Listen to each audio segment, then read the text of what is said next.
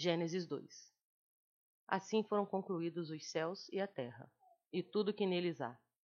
No sétimo dia, Deus já havia concluído a obra que realizara, e nesse dia descansou.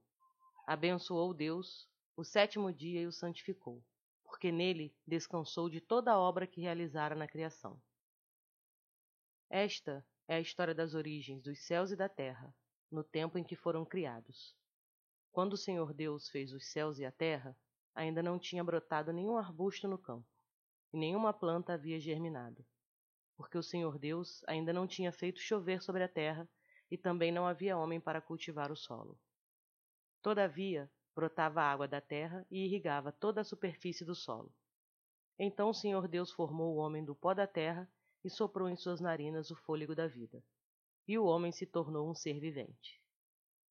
Ora, o Senhor Deus tinha plantado um jardim no Éden, para os lados do leste, e ali colocou o homem que formara. Então o Senhor Deus fez nascer do solo todo tipo de árvores agradáveis aos olhos e boas para alimento. E no meio do jardim estavam a árvore da vida e a árvore do conhecimento do bem e do mal. No Éden nascia um rio que irrigava o jardim, e depois se dividia em quatro. O nome do primeiro é Pison. Ele percorre toda a terra de Avilar, onde existe ouro. O ouro daquela terra é excelente. Lá também existem o bidélio e a pedra de ônix. O segundo, que percorre toda a terra de Cush, é o Gion. O terceiro, que corre para o lado leste da Assíria, é o Tigre. E o quarto rio é o Eufrates. O Senhor Deus colocou o homem no jardim do Éden para cuidar dele e cultivá-lo. E o Senhor Deus ordenou ao homem: Coma livremente de qualquer árvore do jardim, mas não coma da árvore do conhecimento do bem e do mal, porque no dia em que dela comer, certamente você morrerá. Então o Senhor Deus declarou: Não é bom que o homem esteja só. Farei para ele alguém que o auxilie e lhe corresponda. Depois que formou da terra todos os animais do campo e todas as aves do céu, o Senhor Deus os trouxe ao homem para ver como eles lhe chamariam. E o nome que o homem desse a cada ser vivo, esse seria o seu nome.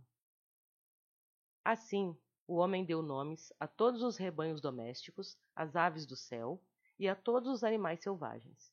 Todavia, não se encontrou para o homem alguém que o auxiliasse e lhe correspondesse. Então o Senhor Deus fez o homem cair em profundo sono, e quando este dormia, tirou-lhe uma das costelas, fechando o lugar com carne. Com a costela que havia tirado do homem, o Senhor Deus fez uma mulher e levou até ele. Disse então o homem: Esta sim é osso dos meus ossos e carne da minha carne. Ela será chamada mulher, porque do homem foi tirada. Por essa razão, o homem deixará pai e mãe e se unirá à sua mulher, e eles se tornarão uma só carne. O homem e sua mulher viviam nus e não se sentiam vergonha.